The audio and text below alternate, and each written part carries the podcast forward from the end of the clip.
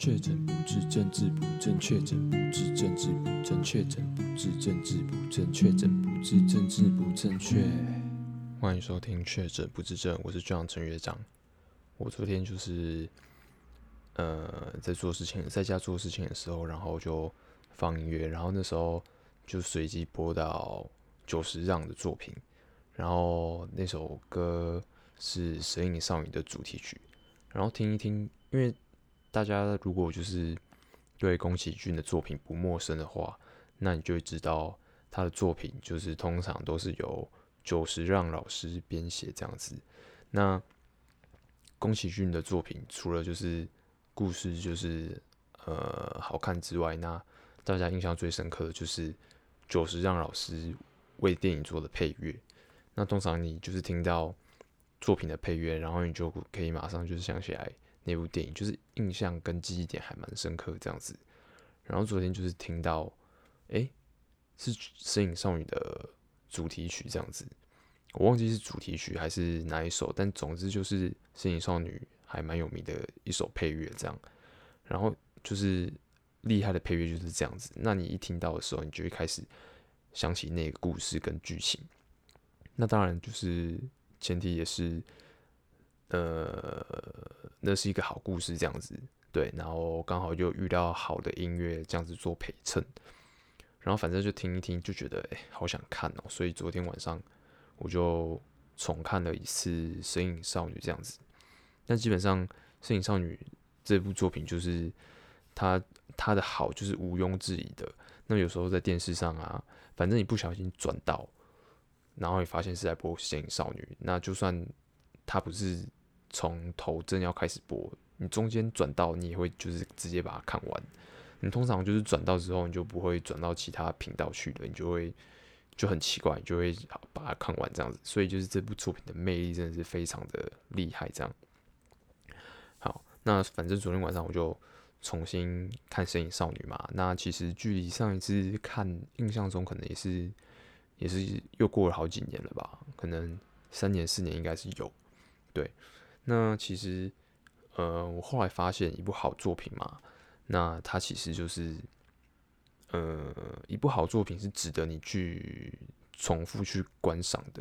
尤其是在你在不同的年纪，或者是你处于不同的，呃，该怎么说，就你处于不同的人生阶段的时候，你就是一部好作品，重新回头去看，基本上它一定是可以带给你。一些不一样的体验跟想法，这样子。那我觉得《摄影少女》就是对我来说就是这样子的一部作品。对，那呃，因为小时候你基本上就是看像这种卡通或者是动画作品啊，那基本上你只是呃不会去不会去发现到一些比如说社会的议题啊，或者是一些比较深层的一些暗喻跟隐喻这样子。你可能主要就是呃享受那个故事的发展这样子，那随着就是你看像渐渐长大嘛，然后你可能呃有一些人生经历啊，有些社会历练啊，然后你面对的一些人事物也慢慢的累积起来之后，你就是再重新看这个故事，你的确会有一些还蛮不一样的想法啦，对，那。我相信大家对《神隐少女》的故事，基本上应该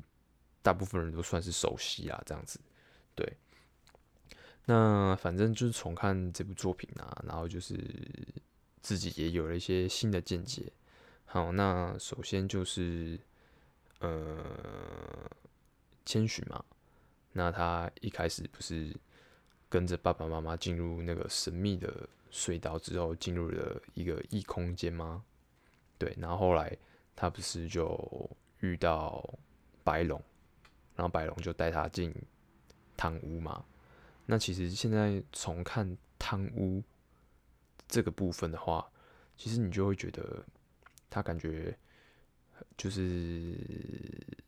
好像是很血淋淋的现代社会运作的模式这样子，就是你会觉得说，反正。小千到汤屋之后，他就要找工作嘛，不然他会变成猪，或者是被变成煤炭这样子。因为呃，仓屋的老板或者是就是负责人就是汤婆婆嘛，所以那时候锅炉爷爷就告诉千寻说：“你在这边就是，哎、不对，是白龙告诉千寻说，你在这边就必须要工作，就是这个世界就是不会接受就是没有工作的人这样子。”所以小千后来就一开始就是先去找汤婆婆要工作，然后其实我觉得，因为我现在重新看。那现在的我，因为有一些呃打工的经验这样子，然后就会看，就是呃，当小千在面对汤婆婆，就是小千在跟汤婆婆要要工作的这一趴，那你就觉得感觉很像，就是呃，怎么讲，老板跟老公，就是资方跟劳方，就是那种呃权力。差别跟位阶不一样的那种感觉，就是汤婆婆就是告诉小千说，就是你你什么都不会，那我干嘛要雇佣你？那如果就是我雇佣你的话，你什么都愿意做吗？就是任何困难的事情你都愿意做吗？然后反正小千就有点像社会新鲜的感觉，那他就是跟他说他会努力或者是怎样，反正总之他就是呃为了这份薪水，然后。然后为了这份工作，然后他就是一切不管合理还是不合理的要求，他就是就是都先答应这样子。接下来，然后汤婆婆如果她是一个资方，就是老板的身份的话，他就是感觉就是也是很不留情、毫不留情的。他就知道你想进来，那他也就是毫不保留、也毫不忌讳的，就是呃直接很明白的告诉你，我就是要压榨你，然后。你会很辛苦，那这样子的话，你接不接受？如果你不接受的话，那对我来说我也没差这样子。对，然后反正我觉得贪污这个部分，就是让我觉得有很明显的那种社会感，很明显的社会感。对，那这是我看到的第一个，就是关于呃现代资本资本主义运作的这种模式这样子。好，那接下来第二个。就是我比较我自己的感觉，就是感觉作者在讨论的就是环保议题。那其实大家基本上对宫崎骏不是太陌生的话，可能都会呃把宫崎骏跟环保有做一些联想这样子。对，那其实很多人都会觉得说，其实宫崎骏很多作品他都是有在讨论环保议题这样子。那好，那这个部分的话，因为我其实也没有到就是真的很研究。宫崎骏的每部作品背后所要讨论的议题，这样子，所以我这边就呃不发表太多意见。那总之，但是很明显的部分就是腐烂神，就是呃后来有一段就是在就是有一个腐烂神，就是看起来像臭臭泥，然后他就是很臭，然后大家就是看到他，然后都整个就是没有办法呼吸这样子，然后他就到汤屋，然后要消费这样，然后那时候就是。大家都没有办法接待他，因为他真的太恶心又很臭，所以那时候小千就被推出去要去接待他。然后总之就是在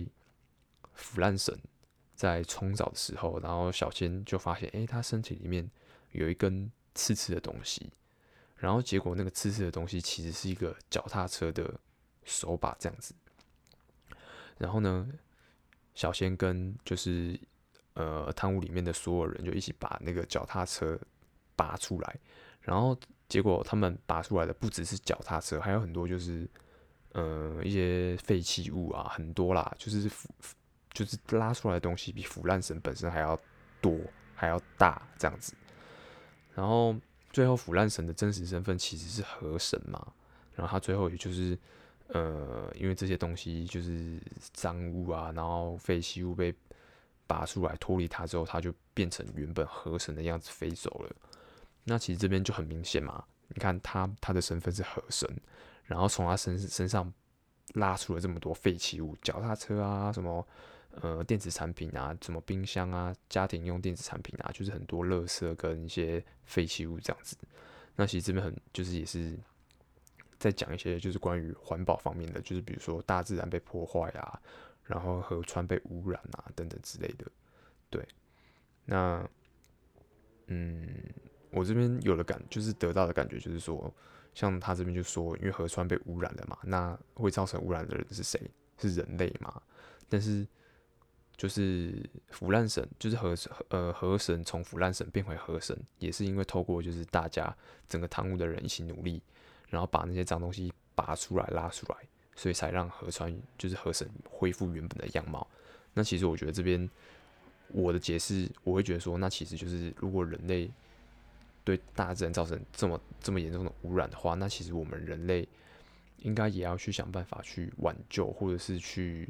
呃弥补一些对大自然的伤害。那其实如果我们愿意的话，我们其实也可以呃做到一些修复跟改善，这样子。就是我们虽然破坏它了，但我们其实也应该也应该有能力，就是去做一些弥补，这样子。对就是我们不是只是单向的，就是破坏或污染之后，我们就再也没有办法回头，或者是怎么样。就是在还有机会的时候，我们其实还是可以，就是试试看我们有没有办法，就是呃弥补一下大自然。对，这是我看到的第二点啊。对，然后接下来的话就是，嗯，大家都还记得，就是其实汤婆婆有一个。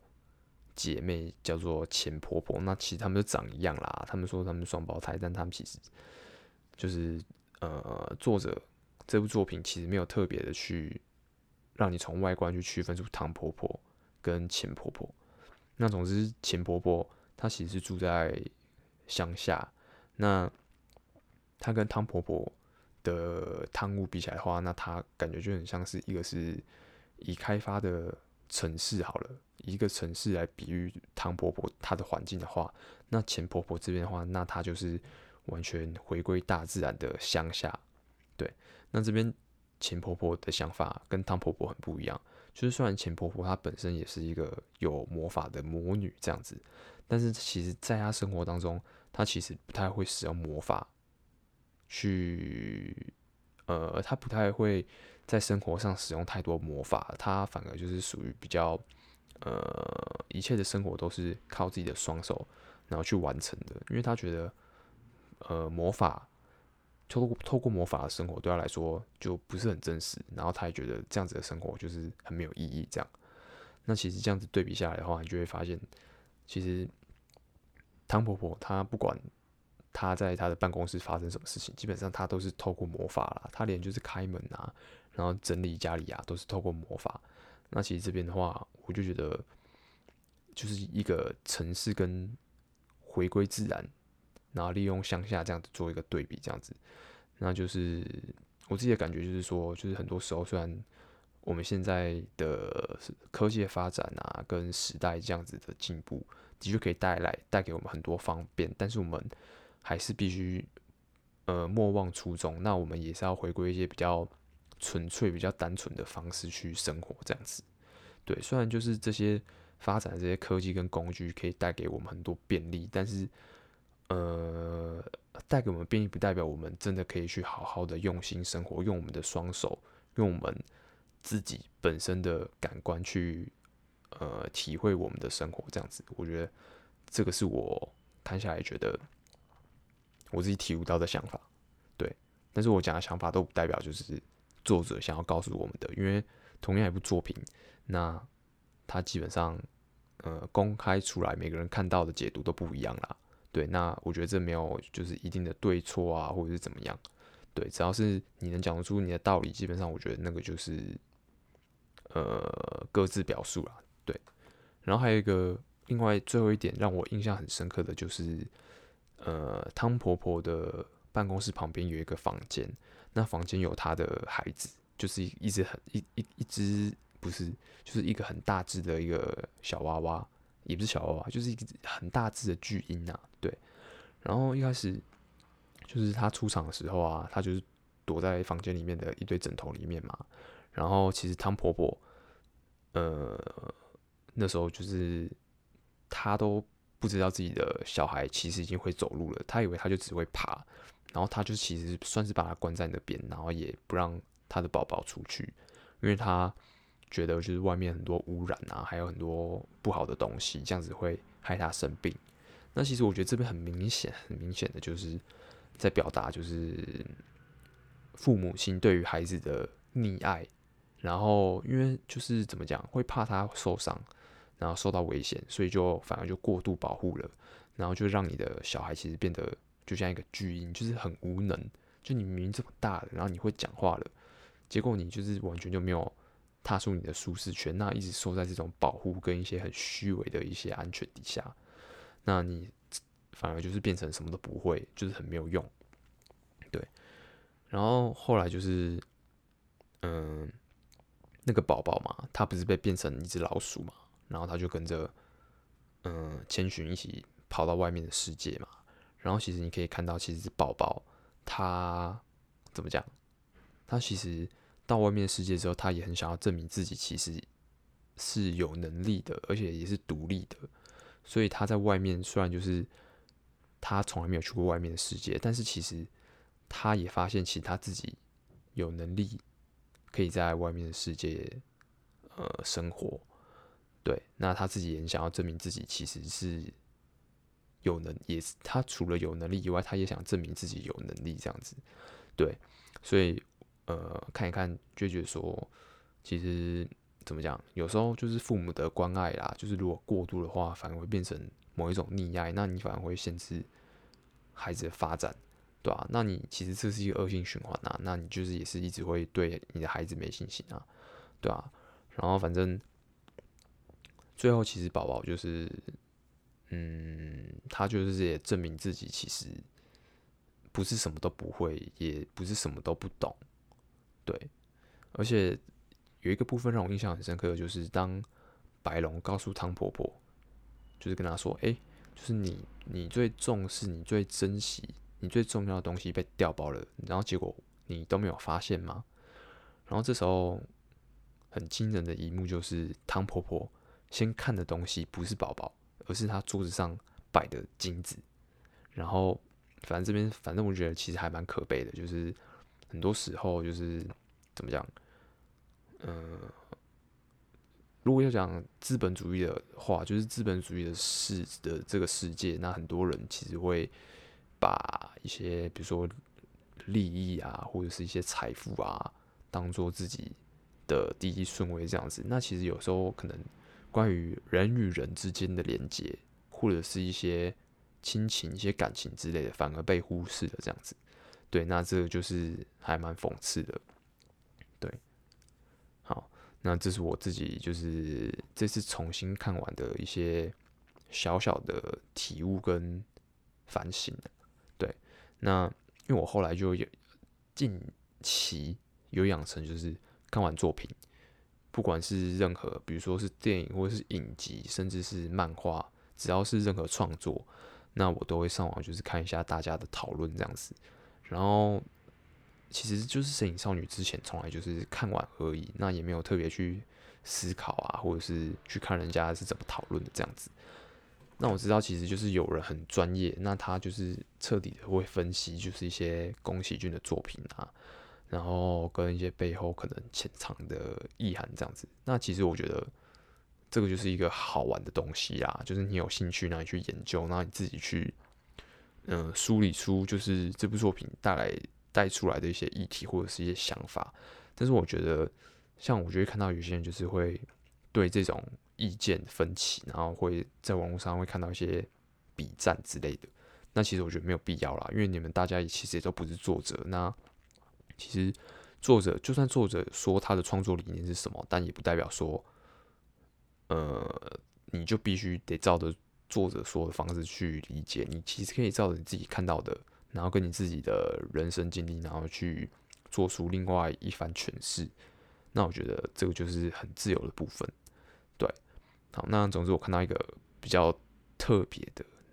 但同时它也是蛮黑暗的一个解释的一个解析啊。那我之前其实有看过，但是我就觉得他这一套的说法太黑暗了。那我当初也只是看一看，就看过去就笑一笑。那不得不说，他其实他的推论也有点难去反驳。对，那我之前就是没有很认真啊，那也没有把它当成就是一个，就是只当做是一个脑补的东西。那从来没有认为说它是有可能性的。但直到我今这次重看，然后我就觉得，干天哪，这个推论竟然竟然竟然是让我有一点就是相信的。好，那我接下来就要讲这个我看到这个一个很特别的一个分析。好，那这个分析呢，他开宗明义就说，这其实是一个雏妓的故事。什么是雏妓呢？就是其实在日本战后泡沫的那个年代，那其实因为经济的关系，就是战争结束之后，就是经济状况很差，然后其实民民不聊生啊，对，那所以那时候有很多父母会把自己的小孩就是卖卖掉，然后就是怎么讲，就把他们卖去妓院，然后换取一些金钱，就是小朋友就变成雏妓的这样子。那这个分析是说，千寻基本上他就是在影射是日本的雏妓，然后被卖到妓院里面去当雏妓这样子。那所以为什么父母会变成猪呢？因为其实会把小孩子卖出去的这种行为，基本上这个已经没有任何的人性可言，这完全是畜生的行为。所以他的父母一开始就变成了猪了。那千寻到了。贪污之后，他不是一开始先找汤婆婆，就是要工作吗？那这时候汤婆婆是不是就跟他说，就是你叫千寻嘛？但是这个名字就是在这边就没有意义，那你以后就叫千，小千的千，你就叫千就好了。所以小千寻就在呃自此就在贪污工作，他开始就是用小千这个名字。那基本上这边的话就可以视为是一个。卖身契的签订，那其实，在这种，嗯、这种有特殊服务的场场场所嘛，通常你也不用真名，你可能就是用一些花名或者是假名这样子。那其实签，据说就是在日本的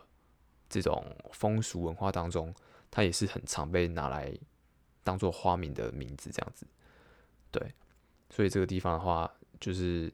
千寻跟汤婆婆要工作签契约这个部分就被视为是一个卖身的一个过程，这样。然后接下来不是，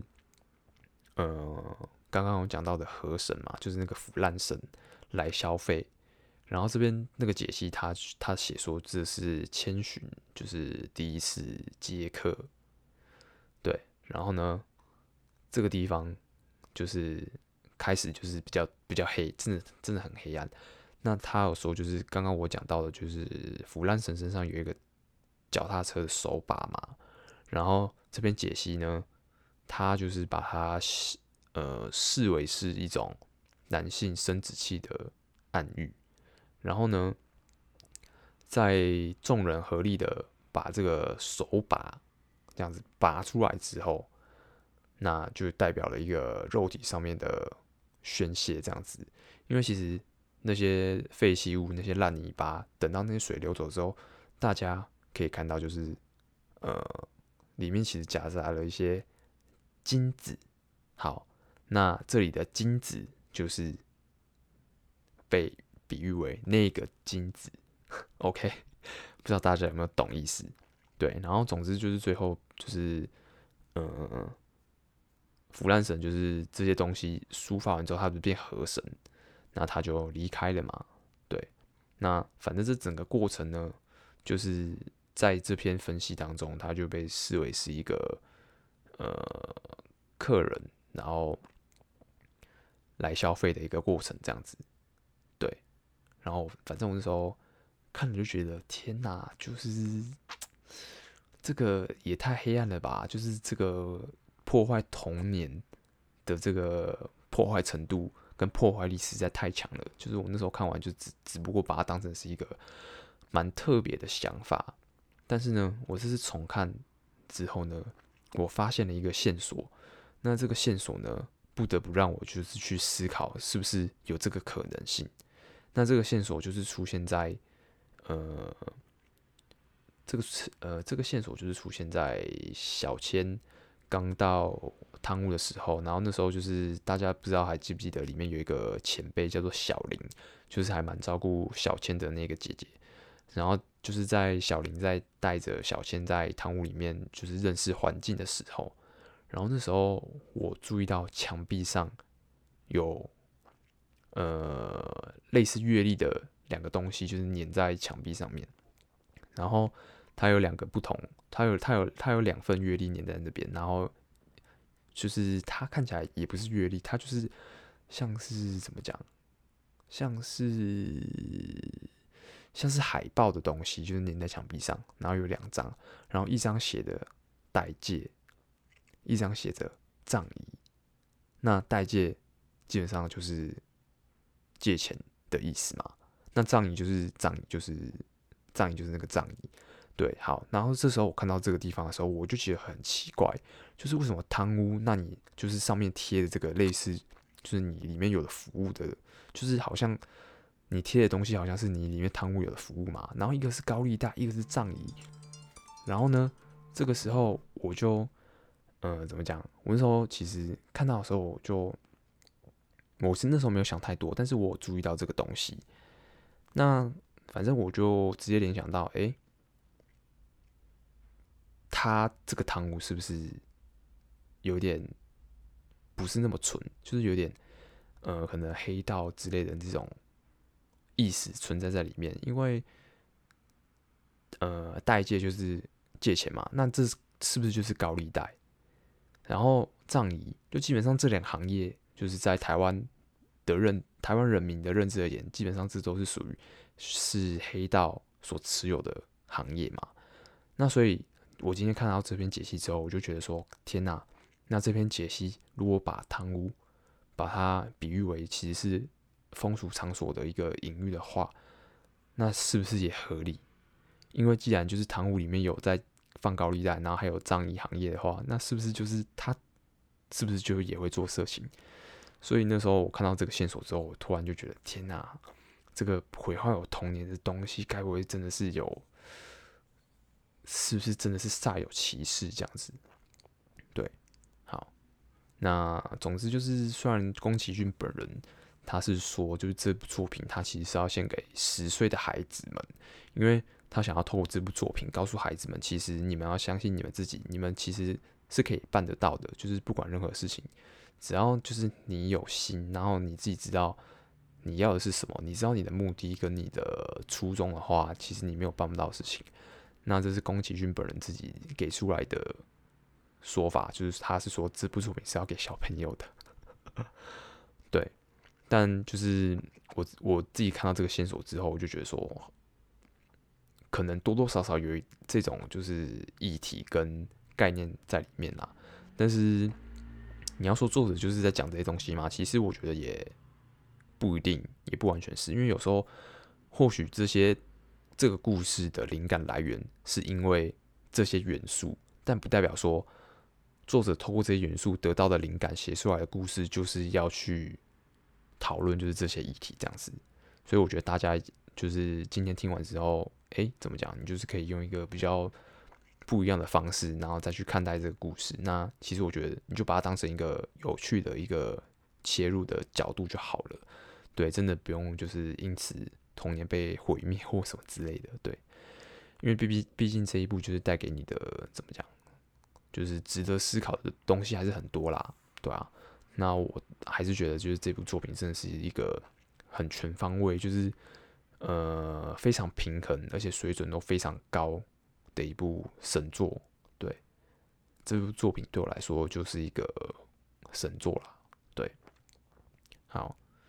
那总之防疫期间待在家嘛，那真的没有什么事情的话，就是不妨去把这些就是很经典的作品找出来重看。那我觉得。可能就是你隔了一段时间没看嘛，那你重新看的话，可能会得到一些不一样的想法。那如果有空的话，也可以就是上网看一下，就是人家是怎么去分析这个故事的。对，那我觉得就还蛮有趣的啦。对，好，那这集就先分享到这边，那我们下期见，拜。